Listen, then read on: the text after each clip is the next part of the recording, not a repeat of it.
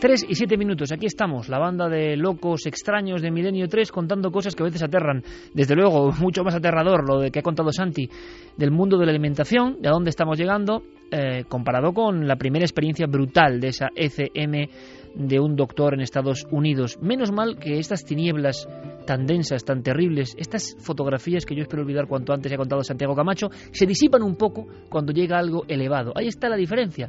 Lo material denso respecto a lo trascendente elevado. Por ejemplo, la música. La música es mágica. Hay músicos que llegan a tocar con los dedos a veces esa gloria. Ahí está Michael Field.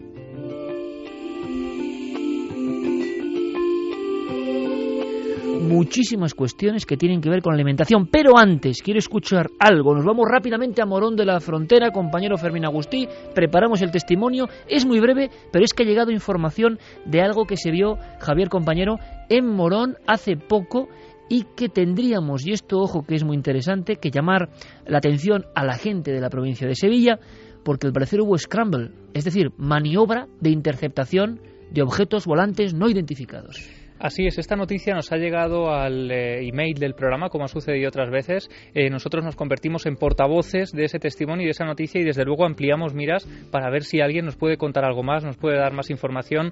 Eh, ocurría el 11 de septiembre de este mismo año, hace unas semanas, donde pues José Antonio, la persona que se ha puesto en contacto con nosotros, bueno, le comentaron pues todo el despliegue que hubo.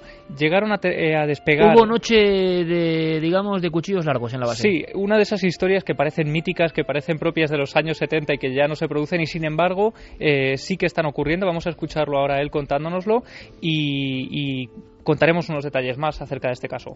El día 11 de septiembre y a partir de las 23.30 aparece un objeto volador no identificado que se desplaza por una de las pistas de forma horizontal, de un extremo a otro, a una velocidad vertiginosa.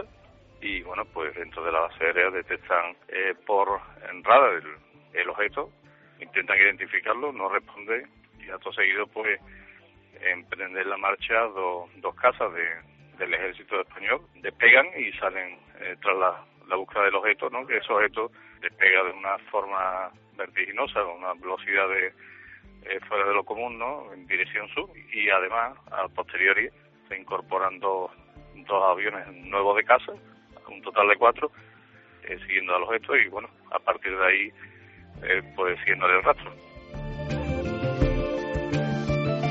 Como siempre, información de última hora. Esto ha ocurrido hace apenas un mes, eh, pero claro, no es un caso cualquiera. En Morón han pasado muchas cosas y hay mucho avión espía. En este caso debe ser algo tan extraño que motiva, repito, un scramble, que es esa mítica operación de interceptación, la más famosa de todos los tiempos, la de la base de los llanos, Fernando Cámara, Albacete, en busca de las luces que inquietaban al espacio aéreo español aquel día 11 de noviembre de 1979. En esta última década ha habido tres o cuatro scramble importantes, sale de Zaragoza, em, y no hemos sabido nada más porque el secretismo es total.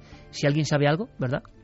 En este caso, además, eh, siendo la base aérea de Morón de la Frontera, como tú dices, eh, es una zona con bastante historia y con bastantes eh, anécdotas, digamos, parecidas a esta. Y es cierto que mirando de unos meses hacia atrás, buscando en YouTube, por ejemplo, es fácil encontrar vídeos de personas que pasaban por la zona y que se han encontrado con extrañas luminarias sobrevolando los cielos de esa zona concreta.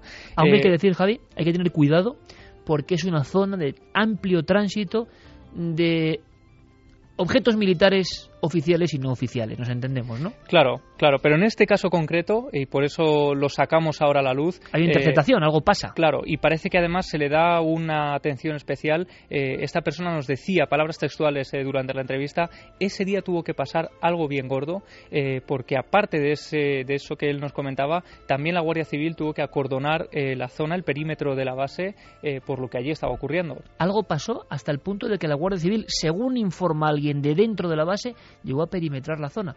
Bueno, por favor, no sabemos si esto tiene una naturaleza extraña o no, pero algo debió ocurrir. Si alguien sabe algo, ya sabéis, Nave del Misterio, la Nave del Misterio en Facebook y en Twitter, milenio 3 con número arroba y por supuesto, ahora mismo escuchamos vuestras sugerencias e imagino que también cierta indignación con el tema de la alimentación transgénica. Pues vamos con algunos de esos mensajes. Por ejemplo, Eh, sé que nos dice lo de los alimentos transgénicos es de terror, al final acabaremos muriendo todos de cánceres y otras enfermedades. Las células somáticas no son bacterias, son células epileteales, epiteliales, y leucocitos del propio animal a causa de la infección. Claro, nos claro. decía Luisa de Carnica. Pues muchas gracias. Luego también Elkim dice la EMEA en Europa y la FDA en Estados Unidos obligan a que los transgénicos pasen por el mismo proceso regulatorio para conseguir la aprobación que un fármaco. Si en ese proceso de años no se encuentra ningún perjuicio para la salud, ¿de qué hay que informar? Claro, el problema, y lo contaremos la semana que viene, es que ha habido otro escándalo brutal con el tema de los exámenes a los fármacos.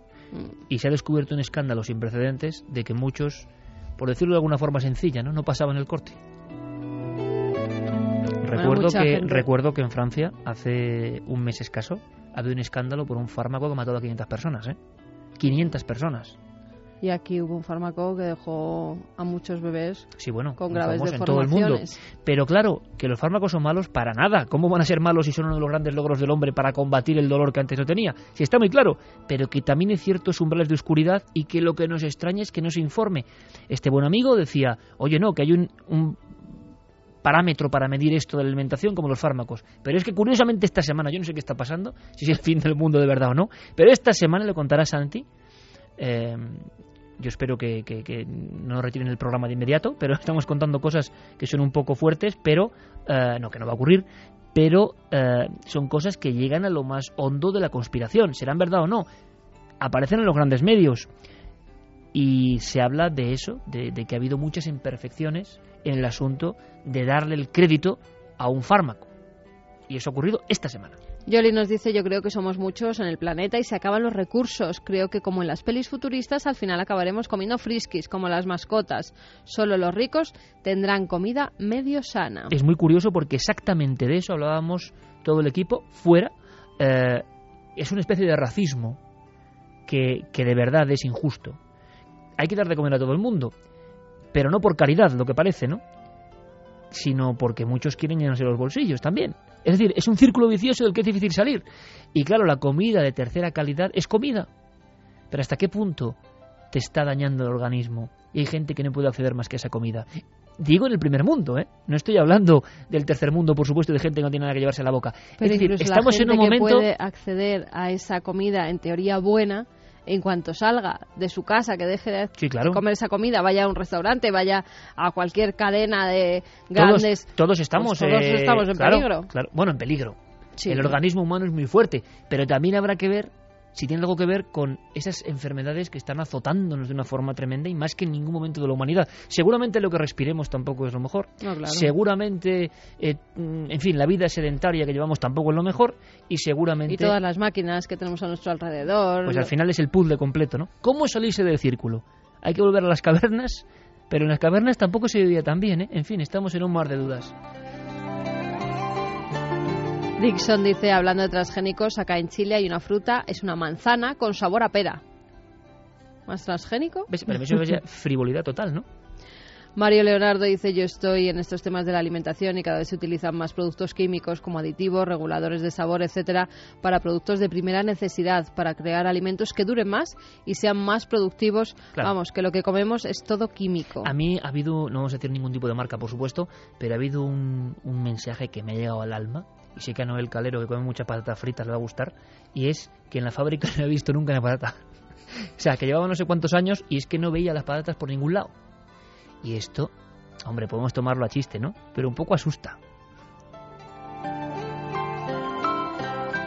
Pino en las nubes dice, yo esto de que haya fruta de temporada todo el año, hay algo raro. Sí, frutas Sí, que, que no antes no existían y que nos encontramos todo el año unas hermosas cerezas, las fresas y cuando no es de temporada. Es un logro de la humanidad, porque es verdad, hay que intentar hacer más alimentos y para, para ma- mayor número de habitantes, pero claro, de repente hay un momento en que se quiebra todo eso y empezamos a sospechar. ¿Nos pasamos de sospecha? Bueno, ahí están los datos, opinad. Pablo Tornel dice que hay un documental sobre esto que se llama El mundo según Monsanto y explican cuál es el proceder durante fases de 30 años al respecto de los nuevos productos que lanzan al mercado. Salen testimonios de científicos despedidos por no secundar los informes falsos que suelen elaborar previamente. Un Pura- saludo, puro mundo de la conspiración, ya hay que decirlo también. Borja dice que oyendo estas cosas, a este paso que se ve alimentando con pan y agua. Y Pili, buah, al final acabo comiendo nada más que lo que traigan mis tíos de la huerta. Y qué bueno está lo de Yo las solo digo una cosa. Yo hace poco me comí una lechuga con un poquito de aceite y vinagre de huerta. Lo puse en un plato y dije, esto es el lujo. Mm. Esto es el lujo. A mí que me den esto, porque al final es como decía Proust, ¿no? Y, y la- el olor de la magdalena. Cuando uno recuerda, y estará pasando ahora mismo a todos amigos de Milenio 3, algunos sabores de la infancia que no eran. Luego hay una teoría muy bonita y muy bizarra, que estoy seguro que a Diego Marañón, que luego le saludaremos, le va a encantar, porque Diego Marañón es un, es un hijo del mundo de Bruguera y de los 70, aunque él nació pues un poco después. ¿Por qué? Os voy a lanzar una pregunta que es tremenda. ¿Por qué lo de nuestra infancia, Noel y Fermín y Javi son muy jóvenes? Los que rondamos ya casi los 40. ¿Por qué los productos de nuestra infancia sabían tanto? ¿O es, es nuestra memoria o estaba todo mucho mejor? Hay quien dice que estaba mucho mejor, otros que era la memoria y la tercera opción, que es maravillosa, conspiranoica, que le echaban de todo. Y, y ahora los, los límites, eh, no transgénicos, pero los límites de control de la, de la alimentación y más la infantil no permitirían barbaridades que los niños de los 70 No. nos hemos metido Yo por me cuerpo. acuerdo en el pueblo la leche recién ordeñada que te la traían a casa para que te la comieras, para que te la tomaras, o sea, sin ningún tipo de, de- de sanidad higiénica ni de nada. Y la bollería industrial y tantas y bueno, tantas cosas. y por eso muchas bollerías industriales están sacando, vamos a hacer los mismos bollos con el sabor Imposible. que sí.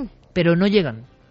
Es otro es tema. que tú tienes otro recuerdo. No llegan, es como el pralín, nunca llegarán a esa excelencia. bueno, luego hablamos de, en fin, permitid esta especie de, de giro, porque el tema ha estado muy dramático. Eh, un día vamos a hacer eh, comida y nostalgia y vamos a pasarlo un rato bien, que también hacemos eso en Milenio 3. Pero cambiamos de inmediato de tercio, rápidamente nos ponemos serios de nuevo para hablar de un testimonio. Y también hablamos de salud, que es lo curioso. Un testimonio, Noel, vamos a ponernos con esa música que nos mete en otro mundo.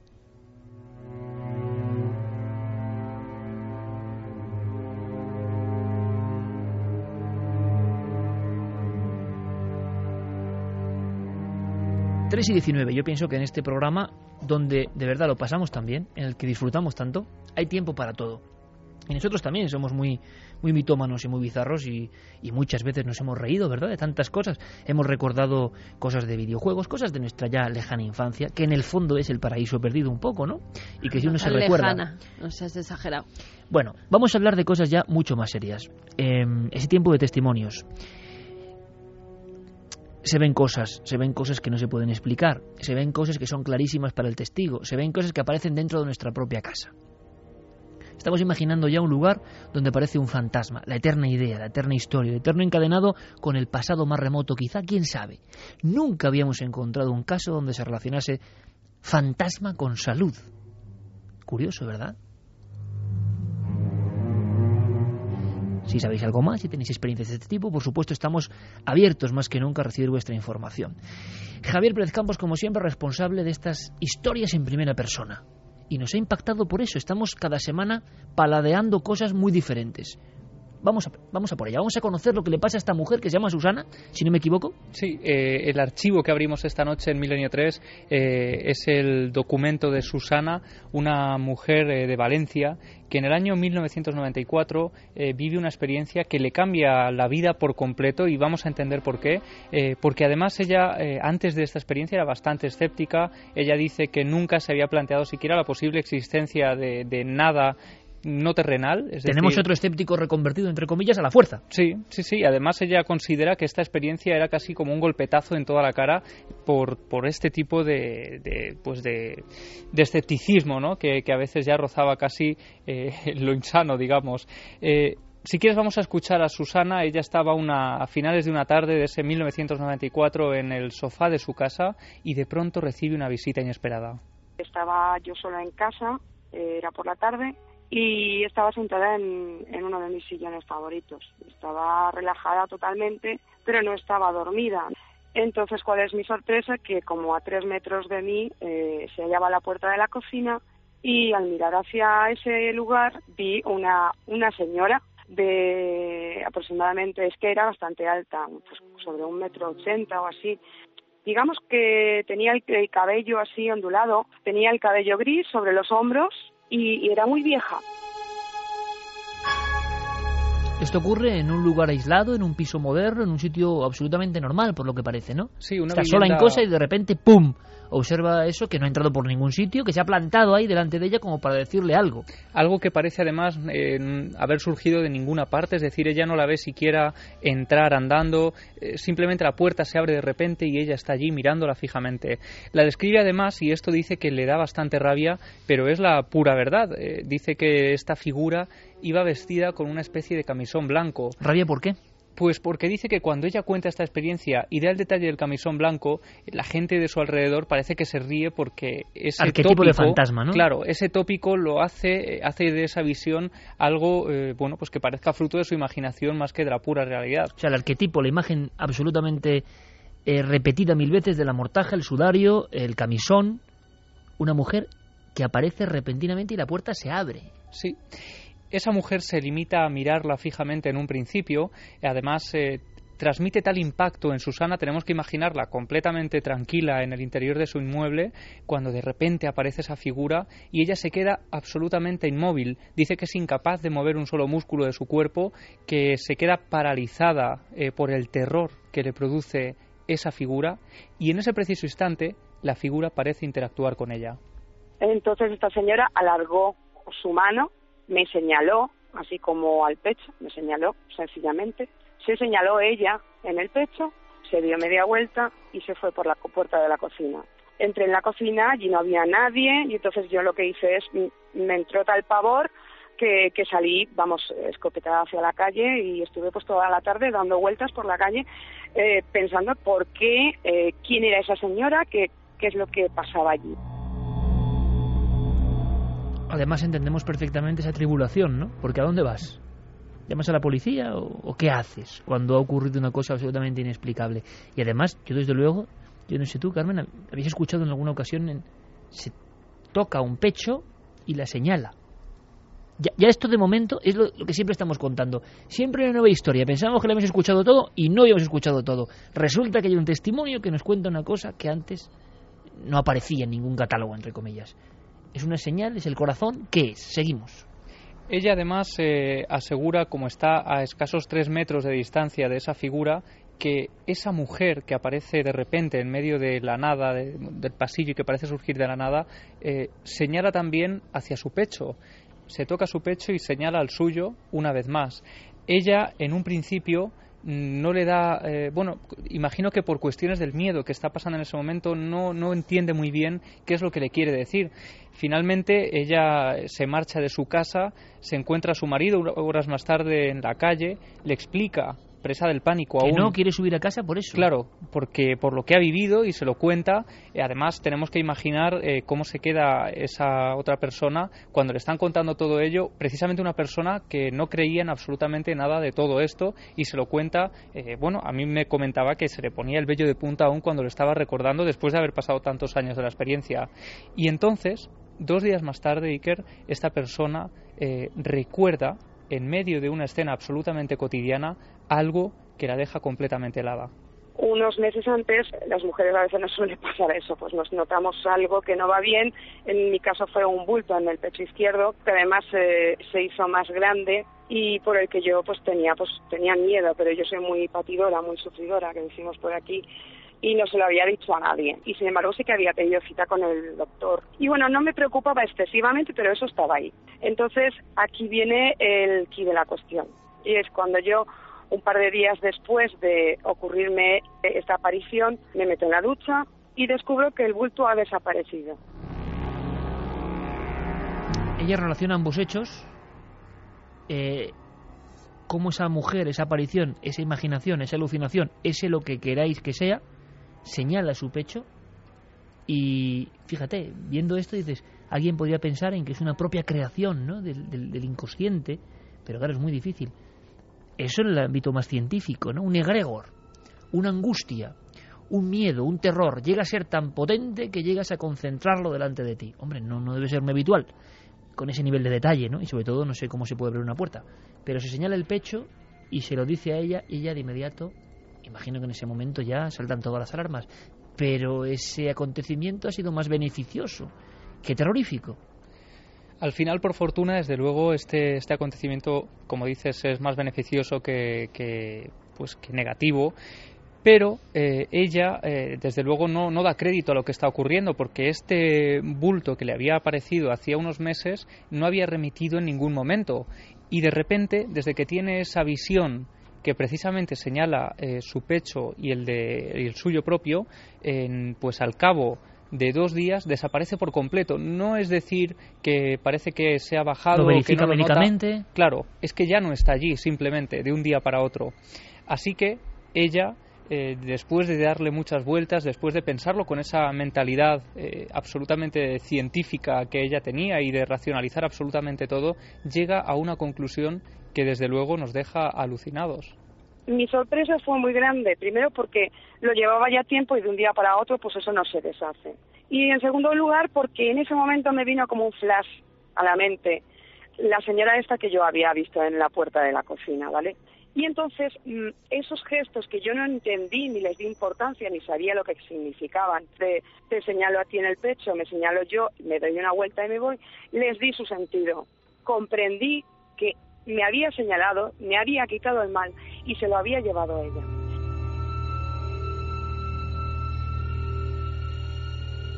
Tres y veintiocho minutos, qué, qué final, ¿eh?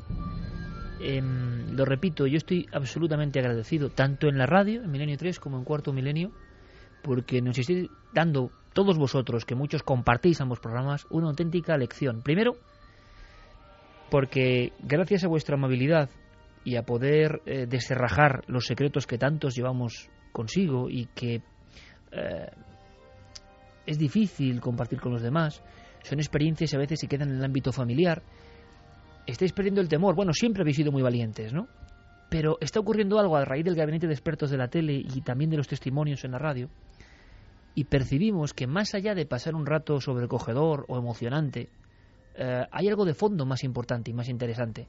Estamos compartiendo entre todos un momento en que salta la espita y que la gente habla valientemente sin temor.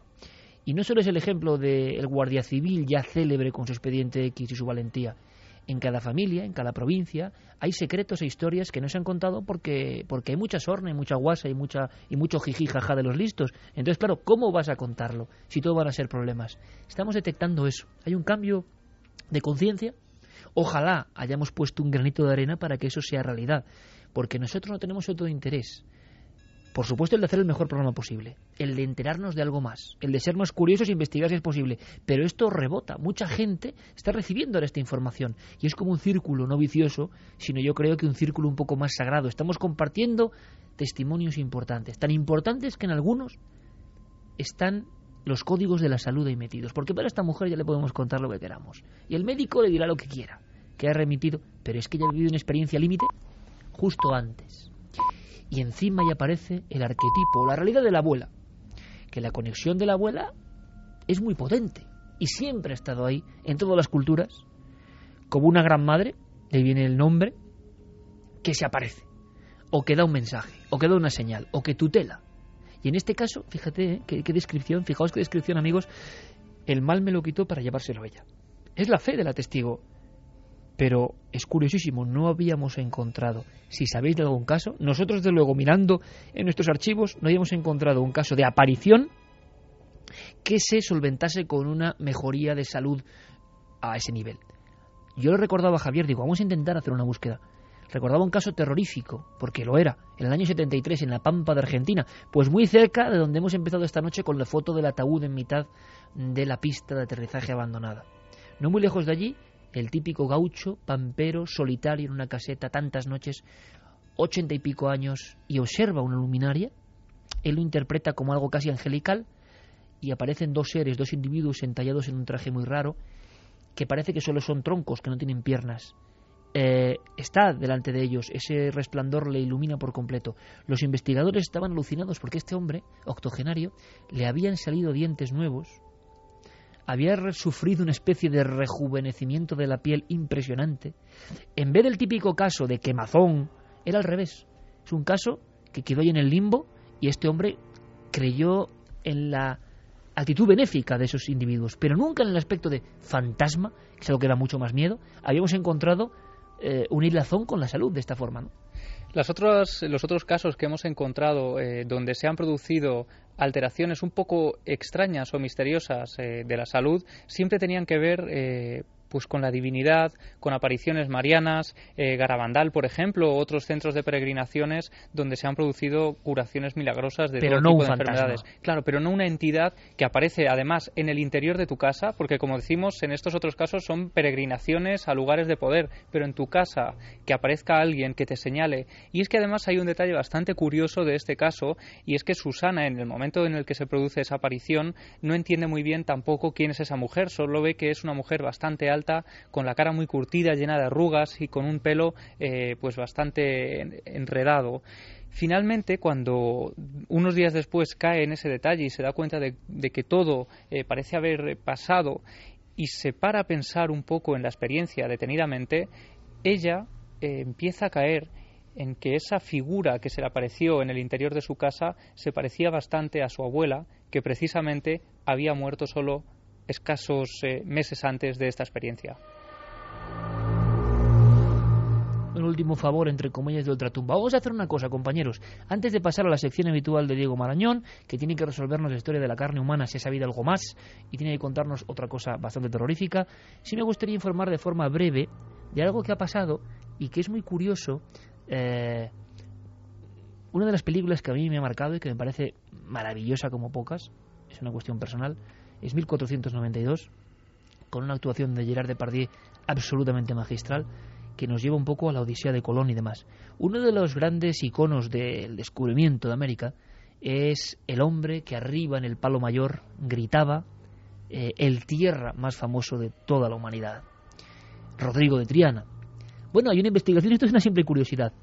Hay profesores de la Universidad de Sevilla que dicen que no fue Rodrigo de Triana. Al pobre Rodrigo de Triana le han quitado su honor, entre comillas, ¿no? Esto aparecerá en toda la prensa, claro.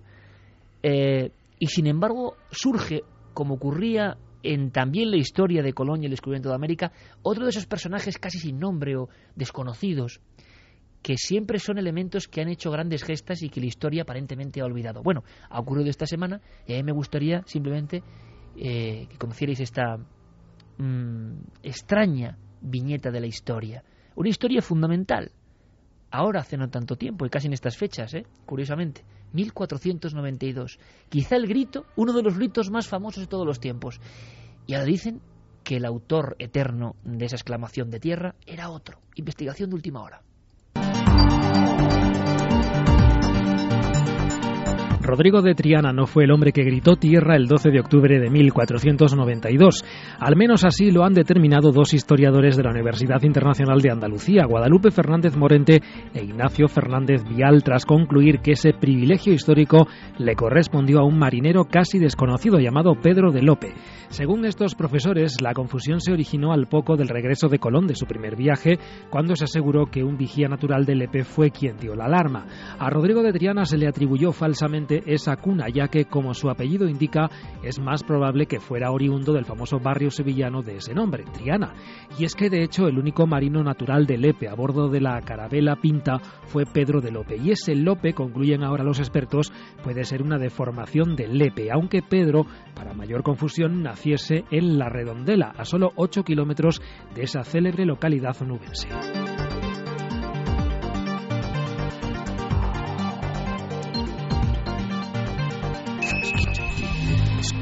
¿Quieres conocer la respuesta? Milenio 3. Enlacer.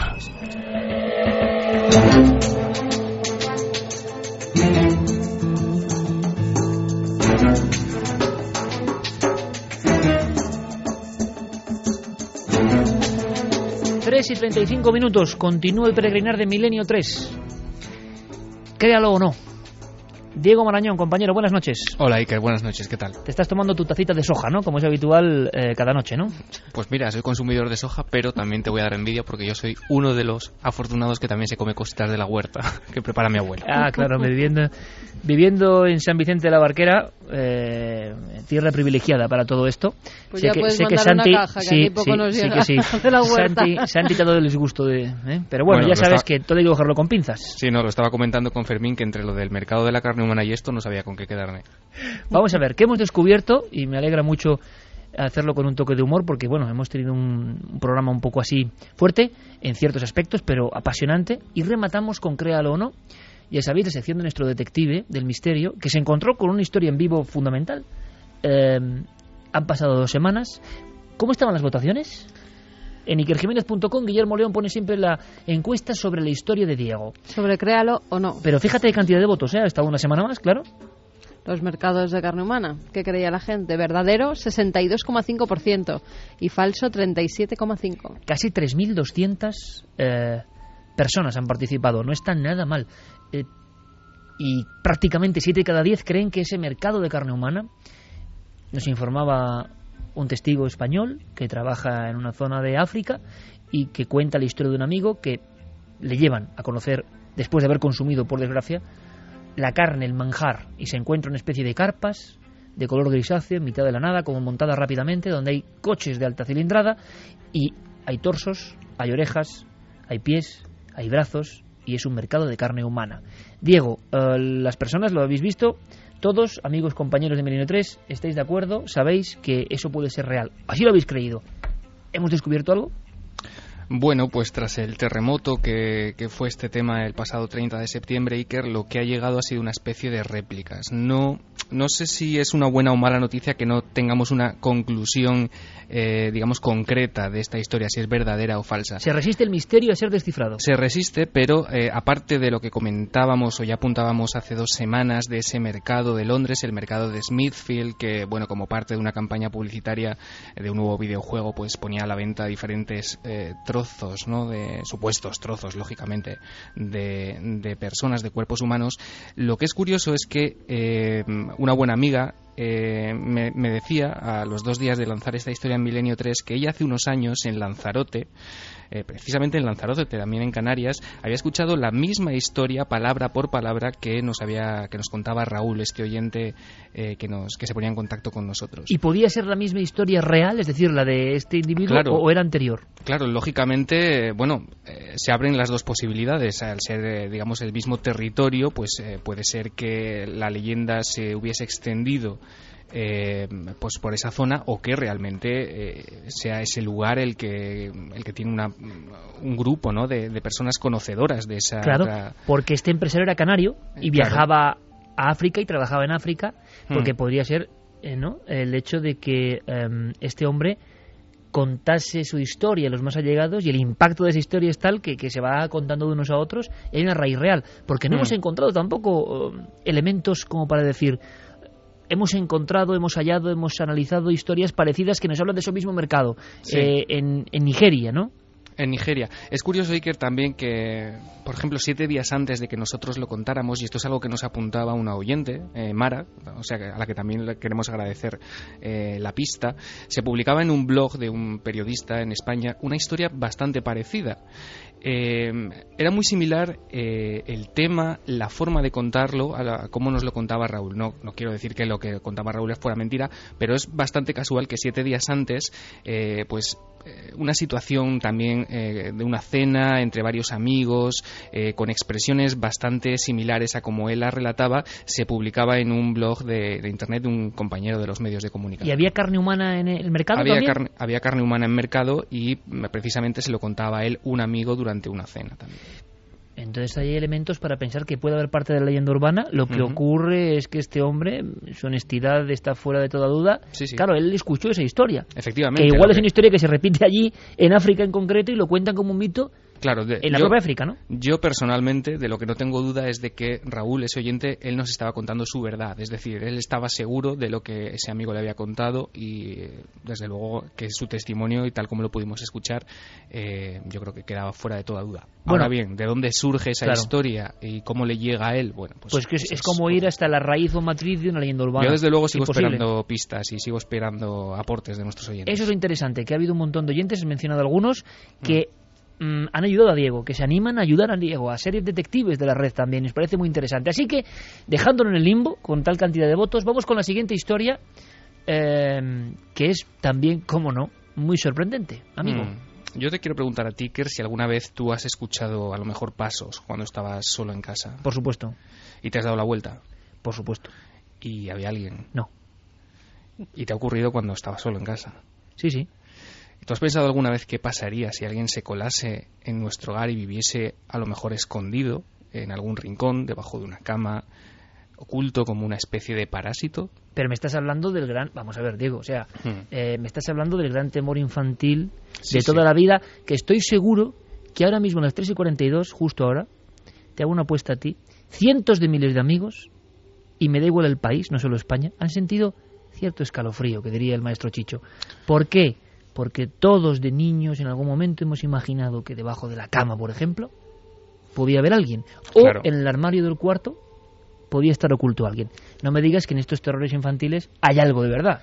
Sí, sí, claro, y además que es un rasgo importantísimo ¿no? de las leyendas urbanas que va- llevamos comentando eh, desde que comenzó esta sección. Eh, tiene un carácter... ¿Leyendas urbanas o no? O no, claro, que incluye pues este elemento misterioso, incomprensible, chocante, esa historia que nos alerta sobre posibles peligros que nos pueden acechar en, en nuestra vida diaria, historias que se encuentran en el límite ¿no? de la credibilidad, que son las típicas que estamos contando en Créalo o no.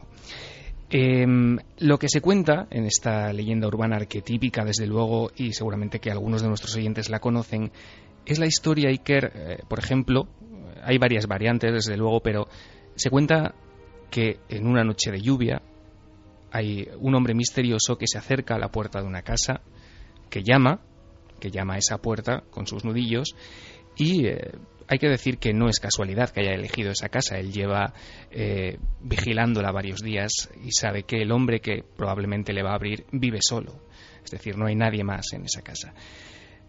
Llama a la puerta, eh, le pide por favor eh, si le puede dejar entrar, está lloviendo. El dueño de la casa le permite entrar unos metros en el recibidor y este- esta persona le pide llamar por teléfono. Tiene una urgencia y necesita usar el teléfono de esta persona. Bien, el desconocido, eh, al desconocido se le permite entrar, se le permite usar ese teléfono e incluso el dueño de la casa le deja durante unos instantes solo, respeta su privacidad, le deja eh, que mantenga esa conversación. Todo es aparentemente muy amable, muy cordial. Pero ¿qué pasa? Que al cabo de unos segundos el dueño de la casa vuelve, ese individuo misterioso ya no está ahí y a partir de entonces, en fin, parece que se ha desvanecido en el aire, no se ha escuchado ningún ruido de la puerta, nadie ha salido de esa casa y el protagonista, el dueño del inmueble, llega a una inquietante conclusión, que no es otra que ese hombre se ha convertido en una especie de parásito, se ha quedado dentro de esa casa. Vamos a ver, Diego, no me estás hablando de la aparición, como tantas otras veces, del típico viajero que luego es un fantasma, un aparecido, un espectro y que ya no hay ni rastro de él. No, te ¿Qué estoy hablando de- de una persona física. ¿Y, qué es eso real. de parásito en un hogar? ¿Cómo se explica? Bueno, pues eh, lo- yo lo, lo he llamado eh, en homenaje a una película de hace unos años que se llamaba así, El habitante incierto. Sería una especie de presencia real y física que nos observa continuamente sin que lo sepamos, que vive en, en nuestra casa, que sale y se alimenta, por ejemplo, cuando nosotros no estamos. Eh, es un, desde luego un miedo muy elemental. Supone perder. Elemental, pero realmente terrorífico, ¿eh? porque no Sí, me estoy imaginando, ¿no? En tu casa hay alguien Claro. siempre. Yo a nuestros oyentes les diría que mirasen, por ejemplo, debajo de la cama en estos momentos, a los que nos estén escuchando, porque desde luego si es, casos como estos existen, supone perder eh, algo tan básico como la intimidad ¿no? de las cuatro paredes de nuestro hogar. Es una sensación que nos obliga a, a multiplicar nuestros sentidos, a prestar atención a absolutamente todo. Y, en fin, es una historia que plantea esos miedos que nos acechan a diario, la soledad, la oscuridad. ¿Hay algún caso concreto, por lo tanto? E incluso también hay alguna película o algún Hmm. fragmento de audio, nos he seleccionado, de películas que trataron esta leyenda o esta verdad. Sí, eh, hay una película, por ejemplo, española, bastante recomendable, que se llama precisamente así, El habitante incierto, y que tiene como base una historia muy parecida. No tiene sentido, ¿verdad? No tendría ningún tipo de sentido hacer eso. quedarte dentro de una casa y tratar de vivir en ella escondiéndote. Y saliendo cuando el dueño no está. Porque no podrías esconderte siempre. Tarde temprano cometerías un error. Y te delatarías. Y te encontraría. A no ser que supieras esconderte muy bien. Moverte muy bien. Calcular todos tus movimientos.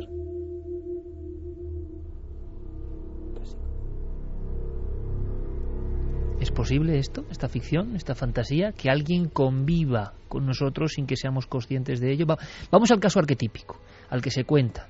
Eh, da igual el lugar, los datos. Alguien convive en nuestro domicilio y hace qué, cómo pasa desapercibido. No puede ser tan fácil, ¿no?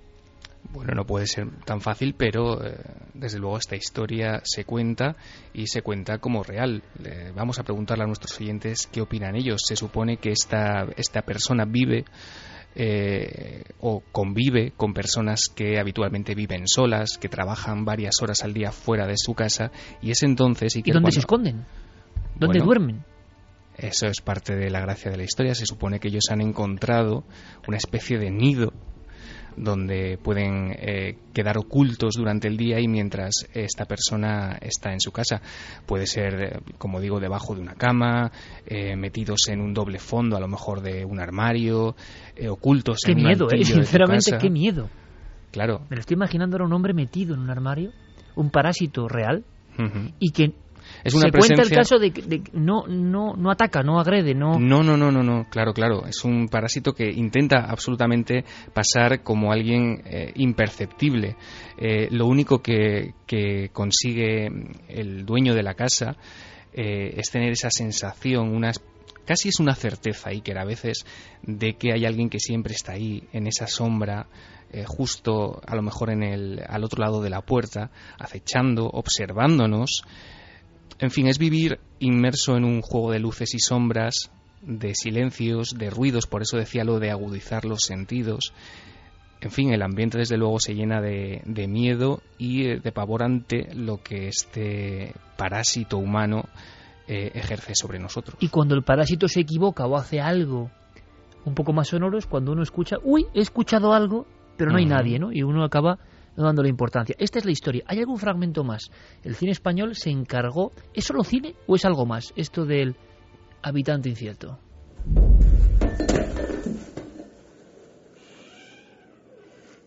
Félix, ¿qué haces?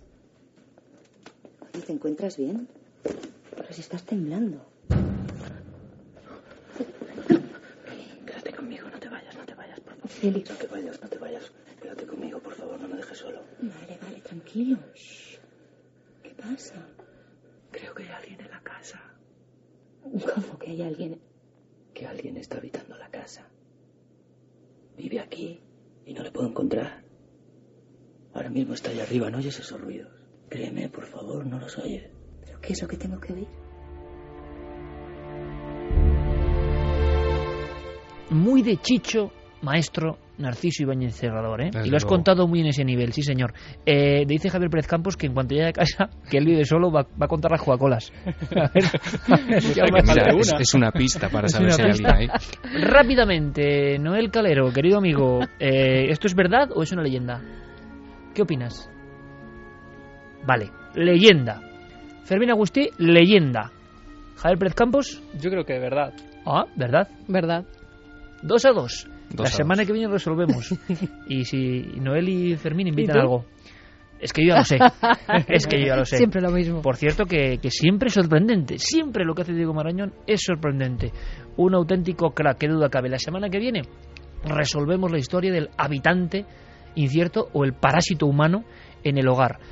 Eh, y si tenéis más pistas, más datos, os ha ocurrido algo, por supuesto, Diego Marañón con una plena actividad y al que yo le agradezco siempre, no solo esta sección, sino todo el trabajo fundamental hoy para el asunto del doctor Alexander, todo el trabajo de, de una semana entera. Compañero, un abrazo muy grande. Otro para todos vosotros.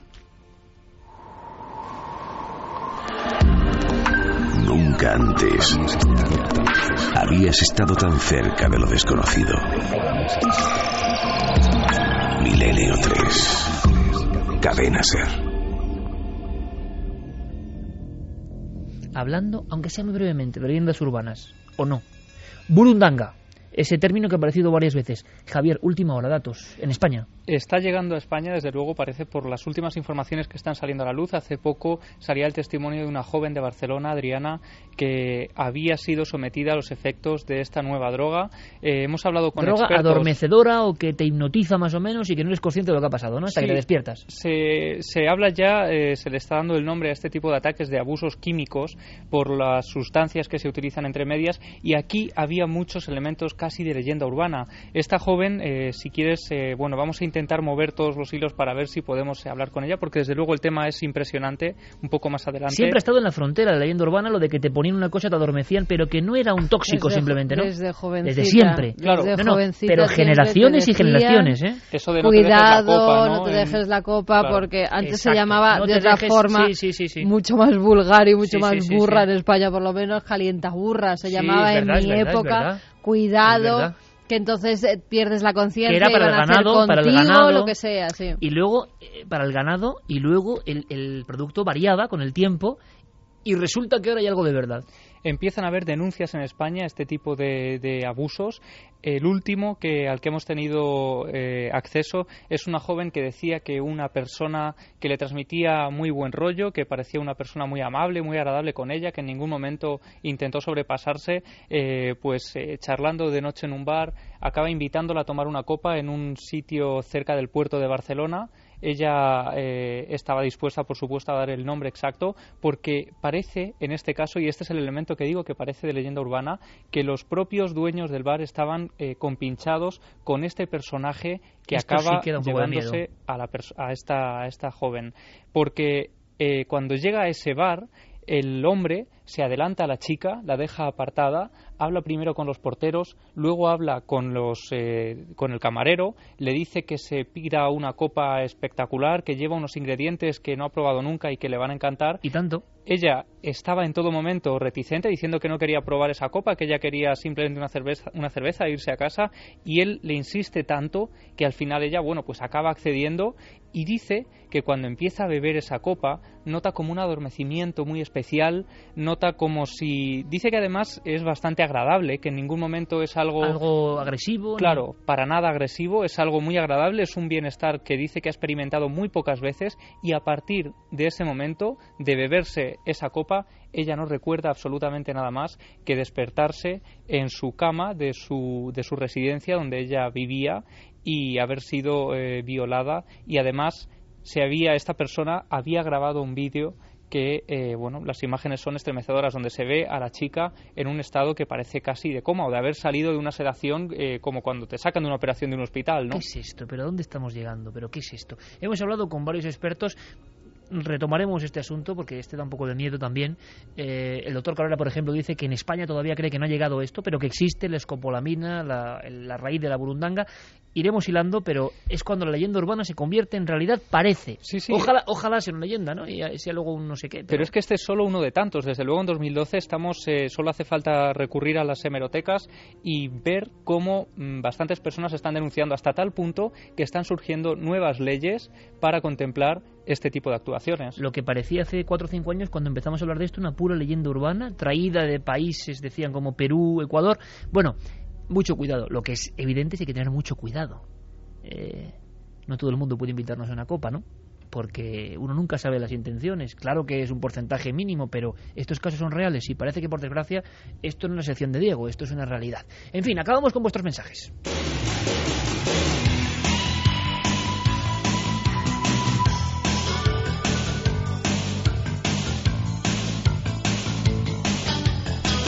Pues vamos con vuestros mensajes. Susana nos dice pensar que hay un parásito detrás de la puerta dando vueltas por el pasillo mientras dormimos. Muchos escalofríos. Ahora estoy pensando. Ha provocado.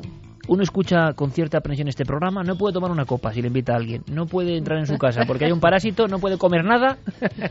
En fin. Pero puede morirse. Eso sí, eso sí. Porque va a un sitio mejor, conoce el cielo. Algo bueno teníamos que Algo sacar. bueno, bueno. Gino nos dice otra noche más que aterráis a la gente. Realmente No, esto da más miedo que el hecho de que sea realmente un fantasma, ya que al ser un ser físico no sabes lo que te puede llegar a hacer. El parásito se refiere, ¿no? Daba más miedo el Sí. parásito que la historia anterior, que al final era buena, de la abuela, el espectro, lo que fuera, que señalaba algo. Qué curioso, ¿eh? Eh, nuestros amigos le da más miedo el segundo tema. Y Laura dice que están describiendo a, la- a las suegras de muchos y de muchas. Ese parásito que anda por las casas. Madre mía. Capri dice hay una Aparece película repentinamente. cuando menos te lo esperas. Capri dice que hay una película que trata de una persona que vive en una casa sin que el dueño lo sepa. Creo que es solo la mujer con la que tiene un romance. La película se llama Hierro 3. Espero que tu madre no esté escuchando esto, Iker. Mario Leonardo dice, siempre se ha creído que tenemos cada uno un espíritu guía que cuida de nosotros y creo que esta señora que vio era la suya.